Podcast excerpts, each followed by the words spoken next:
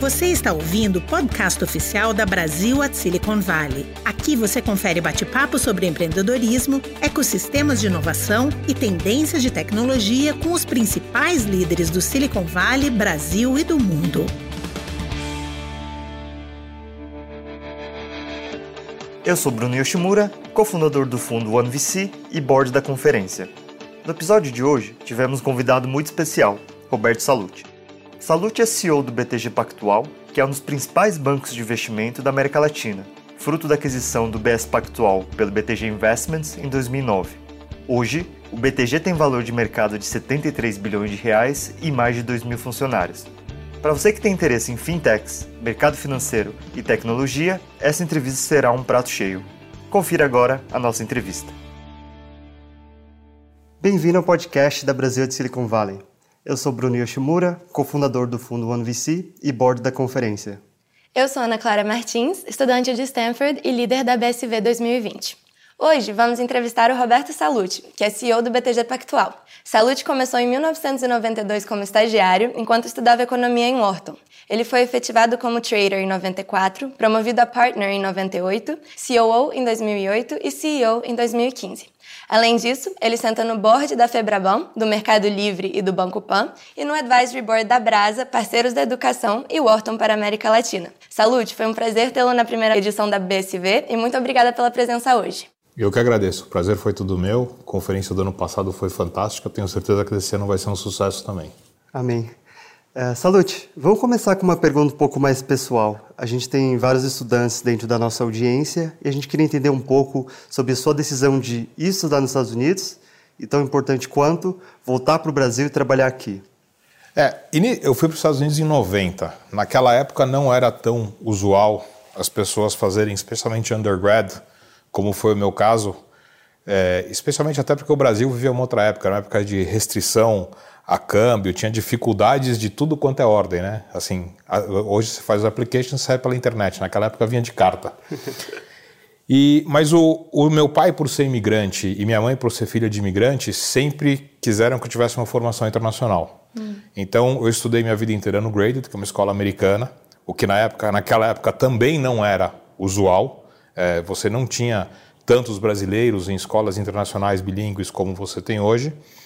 E estudando no Graded sempre me abriram as portas para o mundo. Então sempre tive essa curiosidade de aproveitar a oportunidade de estudar fora.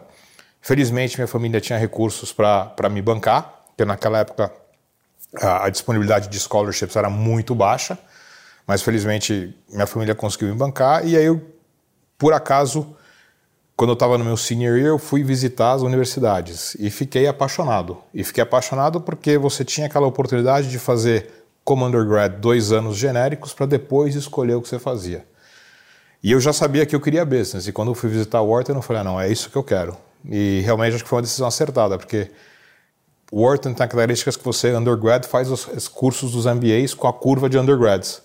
E isso, para quando eu voltei para o Brasil, me ajudou muito a já ter a preparação técnica necessária.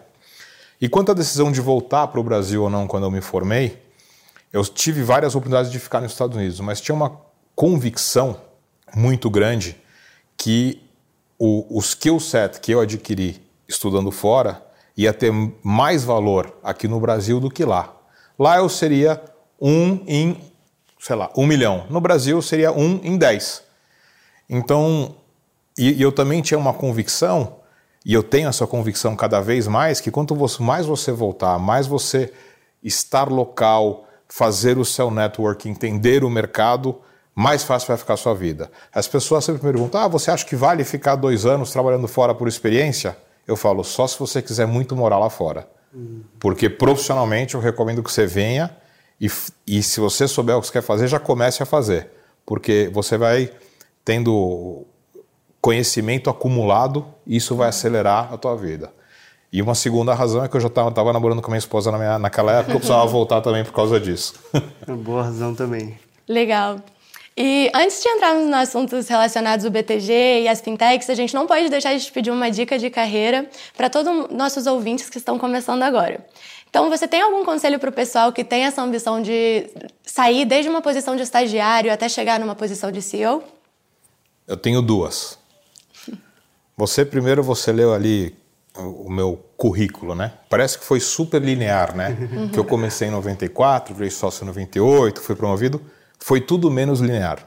Teve muita frustração, muita decepção, muito momento difícil. E as coisas que eu acho mais importante a ter é resiliência. Ainda mais a geração de vocês, que eu brinco que é a geração Tinder. Na minha época, para você conhecer alguém, você tinha que sair, você tinha que puxar papo, você tinha que tomar toco. Não era que nem hoje que você vê, gostei, gostei, gostei, ah, também gostei, então vamos conversar. Então as coisas não são lineares. E você lidar com a frustração e ter a resiliência de superar os momentos difíceis é o que vai fazer você chegar no longo prazo. E a segundo advice que eu dou para qualquer um, que acho que a coisa mais importante é você aprender a aprender. O mundo está se reinventando, você tem que sempre aprender, você tem que aprender sobre mercados novos, tecnologias novas, é, modelos de gestão novos, tópicos que a gente nem sabe que existem. Então, você ter essa disciplina de estar sempre se atualizando, sempre estudando e sabendo ser eficiente em estudar é fundamental. E acho que isso é uma coisa que a faculdade americana ajuda muito. Né? Como você tem muito desse se prepara para a discussão e não tanto aprender em lecture, é, é, eu acho que esse skill set que você adquire estudando fora ajuda muito. E agora a gente vai passar um pouquinho é, para tópico BTG no momento atual. É, recentemente a gente viu que o BTG tem lançado várias iniciativas de aproximação com fintechs e startups, entre elas Boost Lab, um fund of funds que investe em fundos de venture capital, venture debt, entre outros. A gente queria saber qual que é o objetivo dessa aproximação. Olha, você tem inúmeros objetivos a gente tem uma convicção cada vez mais que tecnologia e tech-enabled businesses são o futuro. Então, esses businesses vão ser nossos clientes no futuro. Seja porque os fundadores e os, e os executivos vão ficar ricos, vão ser clientes no wealth management, seja porque as empresas vão acessar mercado de capitais, uhum. é, seja porque as empresas vão tomar empréstimos com a gente. Então, essas empresas serão e já são nossos clientes. Uhum. Um segundo ponto é que quanto mais próximo você está de quem está no cutting edge da cultura, da disrupção, menor a chance de você ficar velho. Então a gente gosta de conviver com jovem, a gente gosta de conviver com disrupção. E a gente quer estar próximo dessas fintechs porque, estando próximo, aparecem muitas oportunidades de parceria para fazer business junto, oportunidade de investimento, oportunidade de produtos para a gente oferecer para os nossos clientes.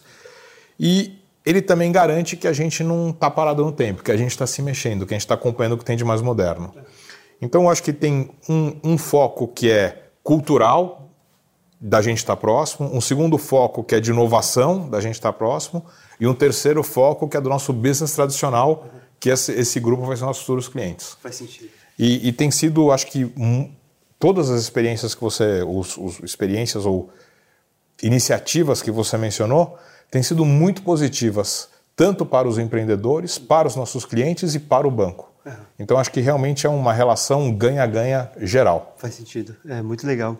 E, e o ano passado a gente viu o BTG se posicionando também para atender o middle market, e quando a gente estava estudando lá fora a teoria de disrupção uh, de Harvard, ela fala muito que as startups elas tentam ganhar mercado indo onde o grande banco, a grande empresa não está atuando, que geralmente é o middle market, pequenas e médias, para depois, quando ela já tem eficiência, conseguir subir e disputar com os grandes.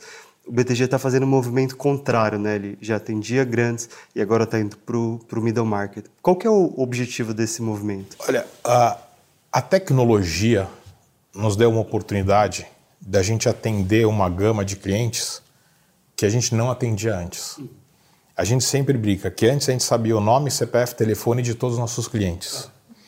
Com tecnologia, distribuição digital, eh, performance marketing, você consegue ter clientes que não necessariamente você tem o contato pessoal.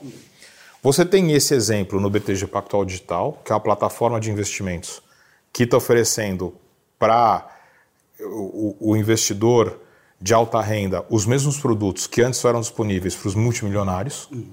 E no middle market foi o segundo step que a gente teve. Existe uma dor no middle market se você pegar os dados do Banco Central, você vai reparar que nos últimos cinco anos teve um decréscimo do volume de crédito para o middle market, enquanto para as grandes empresas cresceu gradualmente. É um, uma grande source de reclamação, porque o, o, middle, o cliente do middle market está meio perdido, porque ele não tem nem officer no banco de andar e ele é atendido pela agência onde não tem um expert.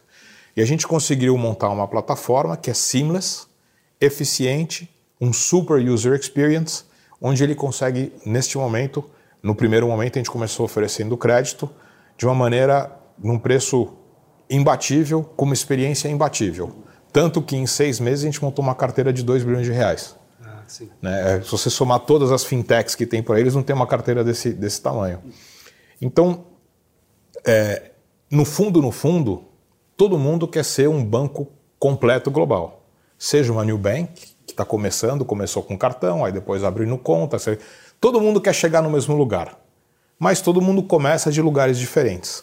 A gente tem uma situação interessante porque a gente começa como o sexto maior banco brasileiro, maior banco de investimentos da América Latina, terceiro maior banco privado brasileiro, só que sem nenhum legado de agência nem de sistemas.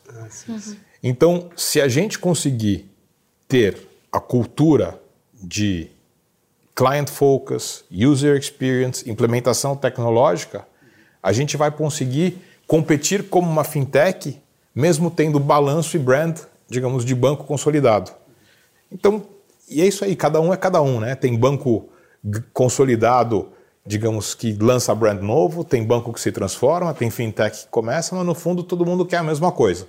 Então o nosso caminho é um pouco diferente e eu acho que a gente está, pessoalmente, acho que a gente está sendo bem sucedido em escolher as iniciativas, mas o, o, o game plan final todo mundo sabe o que é. A gente quer ser um banco completo para ser um one-stop shop para você, empresa ou pessoa, solucionar a sua vida. Só que isso se faz tijolo a tijolo. Né? É, Parabéns, e, e essa é um, esse é um grande exemplo do motivo pelo qual a conferência existe, que é para trazer tecnologia ou a visão de tecnologia de fora para aumentar a produtividade das empresas do Brasil. Nesse caso, produtividade ou eficiência operacional, que permite que você atenda a clientes menores, usando menos pessoas, né? Não, e é isso. A gente, por semana, abre mais contas que a gente teve a vida inteira. Caramba. É exatamente isso que está acontecendo. Uhum. Né? É, é, essa, essa transformação, essa revolução digital permitiu isso. Legal. E falando um pouquinho mais disso, dessa transformação e dessa revolução, né? A gente fala que os bancos antes eles eram fim e agora eles estão virando fintech, né? Desde que o BTG ele se engajou nessa transformação, tiveram novas métricas que vocês agora que que está no radar de vocês agora, além das métricas tradicionais? Olha, acho que sem dúvida você começa a acompanhar métricas que a gente não tinha, até porque a gente não tinha, digamos, um business de varejo no passado. Então você, você monitorava client satisfaction pelo, pelo, pelo feedback one-on-one. -on -one. Você não tinha NPS. Você não tinha indicadores de movimentação, de churn, é, essas coisas que hoje em dia qualquer business de, de varejo é obrigado a ter. Mas eu te diria que a grande transformação não, não foi nem dos indicadores, mas foi do tipo de, de talentos que a gente teve que começar a atrair. Antes era muito fácil. Vai nas melhores faculdades de business, economia e engenharia, contrata os melhores alunos que vão fazer investment banking. All of a sudden a gente precisa de um especialista em SEO, um especialista de design gráfico, um especialista em user experience, um especialista em consumer banking. Ou seja, a gente teve que começar a atrair talentos que não eram os mesmos que a gente atraiu nos primeiros 35 anos de vida. Uhum. E para isso a gente precisava ter certeza que a gente comunicasse o ambiente de trabalho para desmistificar o que era o mercado financeiro. Né? Porque antes era, a gente até achava engraçado você ser secretive e as pessoas tinham ideias mirabolantes do que era trabalhar aqui a gente falou, agora não dá mais, porque a gente está falando com um público mais amplo. A gente precisa mostrar a vera o que nós somos. Uhum. Né? Se você falasse para mim cinco anos atrás que eu ia ter contas de mídia social, onde ia estar tá mostrando o dia a dia do banco, a gente já está tendo vídeos para mostrar o que, que é a realidade, eu te falaria que ah, nem pensar. Mas não, foi uma transformação obrigatória, ter essa transparência, mostrar a verdade, criar um ambiente onde você atrai pessoas diversity realmente o, o banco era pouco diverso, até porque o talento necessário era pouco diverso. Agora o talento necessário é super diverso, então o banco tem que ser diverso e tem que ter um ambiente onde, onde todo mundo se sinta acolhido. Eu acho que essa foi a, A principal transformação, muito mais que os indicadores, foi essa transformação de atitude de comunicação, de mostrar quem nós somos e adaptação da cultura para acomodar esses talentos. Com certeza, é uma transformação digital e cultural ao mesmo tempo, né? É. Legal. E voltando ao assunto da conferência de Ponte Vale do Silício Brasil, é, como sendo um dos grandes objetivos da conferência, o que, que o BTG busca no Vale do Silício como inspiração? Que vocês aprenderam de lá ou estão aprendendo? Ou que tipo de conexão vocês gostariam de manter? Eu, tenho, eu acabei fazendo muitos amigos lá, né? Aí você tem... Eu tenho um, um amigo que é um, um grande um, um grande VC especializado em fintech.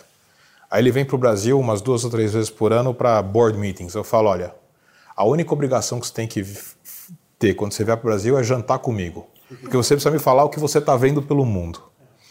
Que queira ou não queira, o Brasil, ele ainda não está na vanguarda do development. Ele ainda é, vamos ver o que está funcionando no resto do mundo, vamos tropicalizar e vamos fazer. Então, a gente está convivendo com Silicon Valley e com os investidores, com as pessoas de lá que estão vendo não só o que acontece nos Estados Unidos, mas o que acontece na Índia, na China, no Sudeste Asiático, na África, na Europa, nos dá essa abertura e esse entendimento de, do que está acontecendo no mundo que pode ser interessante para o Brasil. E esses relacionamentos aconteceram e, e, é impressionante. Toda vez que a gente conversa com esse network que a gente formou lá, a gente tem insights. Toda vez seja de alguém que a gente tem que estudar, seja de uma nova iniciativa que conheceu, de alguém que a gente precisa falar. E, e ali virou um hub. E a gente tem que tentar trazer cada vez mais essa mentalidade de disrupção, de, de, de eficiência para o Brasil, de questionamento do status quo. Né? E quando você olha o Vale, uh, ou a cultura do Vale, ou, ou, a diferença entre o que é o Vale do Silício para o que é o Brasil hoje, o que, que seria uma coisa assim, que você gostaria de ver mudando no Brasil nos próximos anos? Eu vou te falar que a coisa que mais me choca de diferente lá, quando você fala com um, um entrepreneur no Silicon Valley, ele fala com orgulho quantas vezes ele quebrou, né? quantas vezes ele não deu certo. No Brasil, você não dá certo é quase uma vergonha. Uhum. Até porque no Brasil, o conceito de limited liability ainda não é. Ele existe juridicamente, mas ele não, de fato, não é assim. Então, eu, eu te diria que a grande diferença é essa. É verdade, você tocou num ponto importante que é papel também do governo é, criar incentivos para, por exemplo, investidores anjo não estarem é, expostos a, a liabilities Exatamente, quando né? trabalhistas. E agora eu vou te ser sincero, eu estou muito otimista, assim. A minha geração, a gente cresceu numa, recessão, final dos anos 80, hiperinflação. A nossa geração só queria um emprego. A geração de vocês, eu vejo se formando e todo mundo quer empreender. Isso é fantástico, porque isso é um mindset. É um mindset de competição, de meritocracia, de inovação, de disrupção, de simplificação. Eu acho fenomenal o mindset de, desses jovens que estão se formando, o que me deixa bastante otimista para o futuro, para essas transformações. Uhum. Com certeza. Isso é um mindset tanto no Vale do Silício que agora está vindo para o Brasil, né? É, bom, agora falando um pouquinho das mudanças que a gente tem visto no mercado de capitais nos últimos anos, a gente tem visto algumas startups brasileiras, como a Stone, a PagSeguro, buscando acesso de capital na Bolsa de Valores americanas, né? E hoje é comum que essas startups sejam estruturadas fora, tanto para levantar séries maiores, tanto para fazer o IPO na Nasdaq. E nos próximos anos, com o amadurecimento de mais startups brasileiras, a gente acredita que esse movimento deve intensificar. Na sua visão, quais são os principais motivos para que essas startups busquem a abertura de, ca de capital fora do Brasil? Eu acho que são três razões. O primeiro, os shares com voto, voto múltiplo, onde você consegue ter 10% da empresa, mas manter o controle. O segundo, uma burocracia menor para o investidor. Ele não tem que abrir conta de estrangeiro, não tem que fechar câmbio, não tem que fazer um monte de coisa que deixa mais fácil para ele. Ele compra ação listada em dólar, é, facilita a vida dele. E o, e o terceiro ponto é que, pela burocracia brasileira, você, o investidor focado em growth, em transformação, ele não está olhando o Brasil, porque ele tem tanta oferta lá que, o, que as empresas estão indo para lá para servir a ele e ele não está tendo que olhar para cá. A gente, como país, tem obrigação de mudar isso. A gente não pode exportar nossos mercados de capitais. A gente não pode privar o investidor brasileiro de ter o mesmo acesso do que o investidor internacional as oportunidades no Brasil. A gente provavelmente, se fosse fazer um. Quando a gente fez o, o, o follow-on do banco, se a gente listasse lá fora, talvez a gente conseguisse um preço maior. Mas a gente achou que isso era uma hipocrisia. Como é que eu sou o maior banco de investimento do Brasil, da América Latina, não vou incentivar o mercado local? A gente tem que trabalhar com a B3, com o regulador, para deixar tudo simples, seamless, para o poder investidor de growth lá fora estar tá operando no Brasil como se não sentisse diferença se fosse na Nasdaq ou no New York Stock Exchange. Então, é, eu acho que é, é fundamental que nós, como país, enderecemos esse, esse issue. Que a gente não pode exportar nosso mercado de capitais, porque fazendo isso você acaba, ainda mais no momento onde a taxa de juros no Brasil está em 4,5%, as pessoas físicas estão mudando seus portfólios, você não vai dar acesso a essas pessoas físicas às grandes oportunidades do mercado? A gente não, como país, não deveríamos deixar isso acontecer. É um custo de oportunidade muito grande para o Brasil, né? Exatamente. Legal. Uh, acho que a gente comentou um pouco sobre como a tecnologia está mudando áreas do BTG. Agora, a gente gostaria de falar como que tecnologia impacta as profissões em banking, uh, seja ela trading, asset, M&A, mercado de capitais. Você vê essa mudança acontecendo dentro desse tipo de trabalho? Olha, a gente, você perguntou desse nosso relacionamento com o Silicon Valley. E eu tinha uma visão que a gente tinha alguns businesses que não iam ser disrupted. Uhum. Falei, ah, não, imagina, como é que não vai ser disrupted? Aí esse meu amigo falou para mim, você está morando aonde? Você viu quantos ICOs tiveram esse ano? Eu falei, putz, é verdade, vai ser disrupted. Tokenização, initial coin offering, crédito via plataforma, é, data analytics para você tradar. Não adianta. Qualquer profissão, se não tiver conhecimento de data analytics, de tecnologia, é, de, desses novos trends, você vai ficar para trás.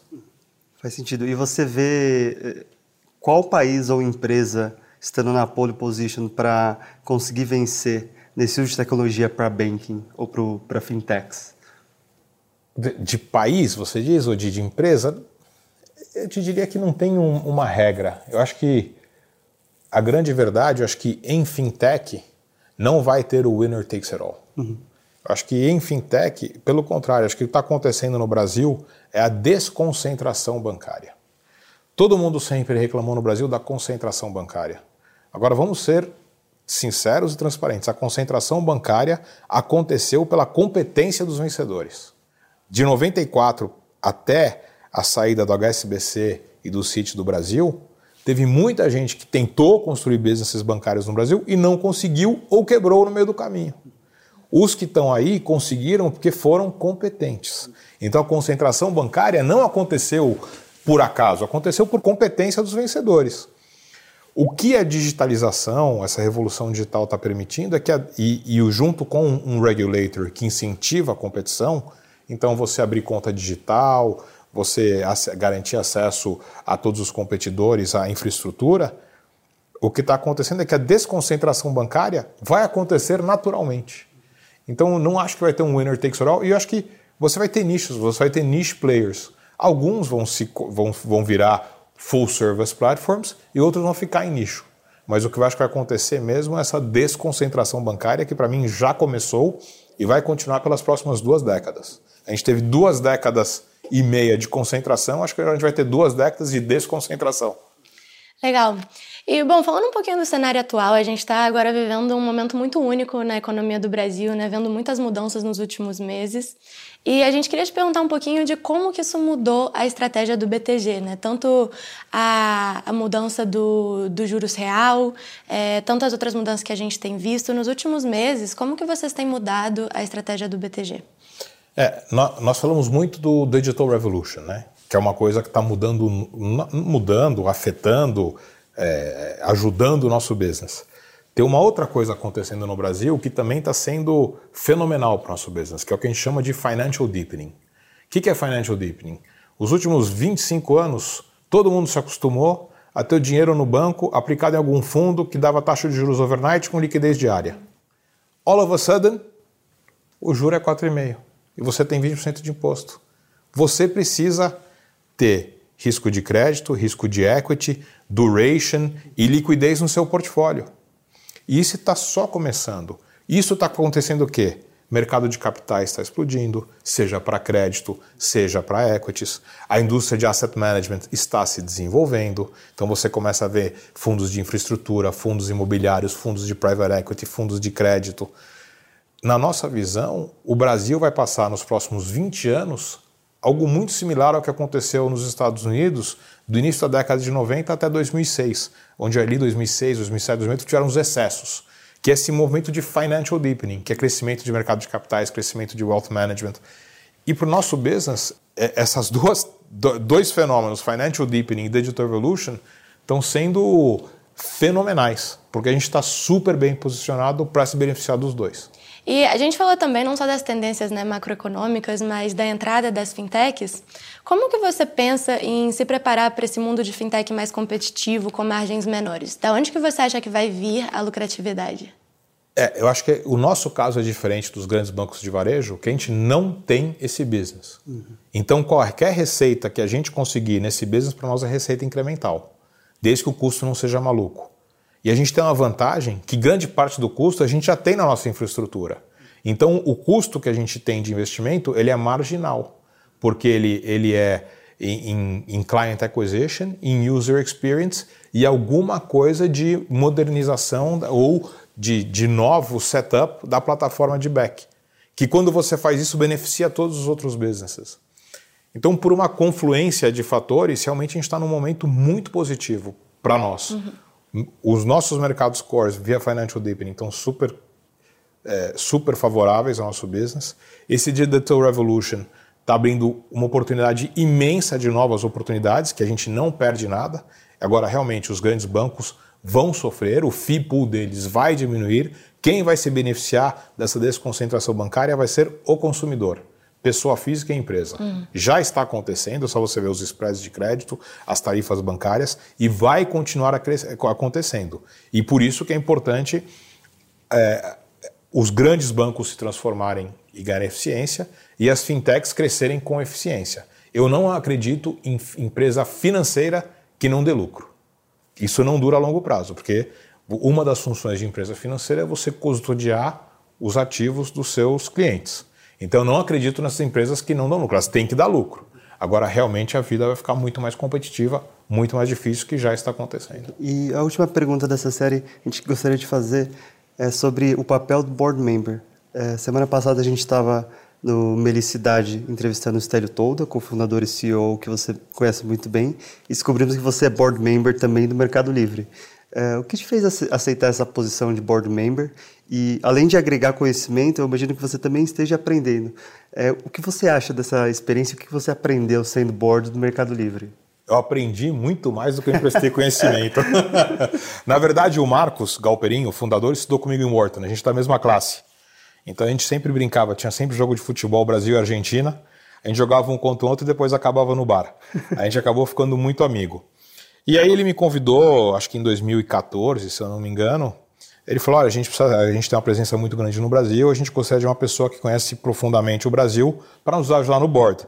Eu falei, Marcos, será um prazer. Agora eu não entendo nada de tecnologia. Ele falou: não, não tem problema. Isso aqui você vem, você até aprende com a gente. E foi exatamente o que aconteceu. Acho que eu presto o meu conhecimento macro de Brasil, do que está acontecendo no Brasil. E para mim, eu, eu te diria que ser board member do Mercado Livre me ajudou muito a, a gente fazer essa transformação no BTG. Foi, foi para mim um aprendizado fenomenal. Fenomenal. Legal, agora a gente vai é, para as perguntas de jogo rápido, é, começando com uma que é: se você pudesse mudar algo no Brasil do dia para a noite, o que seria? Uma grande frustração que eu tenho no Brasil é que no Brasil, quando você é bem sucedido, as pessoas sempre falam: ah, mas tem alguma coisa estranha. Se você vai nos Estados, nos Estados Unidos, quando a pessoa é bem sucedida, todo mundo te dá parabéns. Hum. Fala, é isso mesmo, um grande exemplo à sociedade. Essa geração empreendedora de, do Brasil, de vocês, acho que vai mudar. Se eu pudesse mudar isso de hora noite, eu mudava. Porque a gente tem que reconhecer e, e, e ficar feliz pelas pessoas que empreendem, se esforçam, constroem e serão recompensadas. E não achar que todo mundo que foi bem sucedido fez alguma coisa errada. Com certeza, a gente está trabalhando para mudar isso.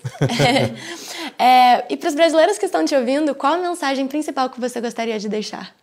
Olha, eu, a minha, minha esposa brinca comigo que eu sou um eterno otimista. Isso mesmo, porque para você ser empreendedor, você tem que ser sempre otimista. Agora, por outro lado, eu estou achando que a gente realmente vive um momento único no Brasil. Com a reforma da Previdência e, se tudo der certo, a reforma administrativa passando ano que vem, acabou a agenda de estabilização do Brasil. O Brasil virou um país normal. Taxas de juro normal, o mercado financeiro vai crescer e depois a gente precisa tomar uma agenda de produtividade para a gente poder aumentar o PIB potencial. Eu acho, eu sou muito otimista com o Brasil. Faz 25 anos que a gente está stuck em 20% do PIB per capita americano. Eu não acredito que nos próximos 20 anos a gente vai estar stuck nisso. A gente tem que caminhar para 40%, para 50% do PIB per capita americano. Agora, isso só vai acontecer se a gente acreditar, se a gente for otimista e se a gente investir. Então, e se usar tecnologia para aumentar a produtividade? Não, a produ... não só tecnologia, tecnologia, regulação, educação, é. ambiente legal, ambiente tributário, tudo isso. Uhum. Né? Tecnologia sozinho não adianta se o cara vai passar uma lei lá que, ah, não, o programador tem que trabalhar, o teto tem que ter um metro e meio, não funciona. Temos, temos, precisamos ter todo o ambiente de aumento de produtividade. O aumento de produtividade é chave, porque a única maneira que a gente vai aumentar o PIB per capita é com isso. Legal. E a última pergunta é: que característica pessoal sua, ou quais características você acha que te ajudaram a te trazer aqui como CEO do BTG? Disciplina e resiliência. Se você pegar minha rotina, ela não muda. e você vai ver que eu sou um cara que é difícil de desistir. Legal. Bom, Salute, muito obrigada por ter topado bater esse papo aqui com a gente. Foi um prazer ter você aqui. E a gente falou um pouco da trajetória do Salute aqui no BTG, da transformação digital no mercado financeiro e da conexão entre o Brasil e o Vale do Silício. Eu sou Ana Clara Martins e esse foi mais um episódio do podcast oficial da Brasil at Silicon Valley. Eu sou Bruno Yoshimura e a gente se encontra nos próximos episódios nas redes sociais. Até a próxima. Até a próxima. Obrigado. Esse foi mais um episódio do podcast oficial da Brasil at Silicon Valley. Para acesso completo ao nosso conteúdo, siga-nos no Spotify, Google Play e Apple Podcast. Até a próxima edição.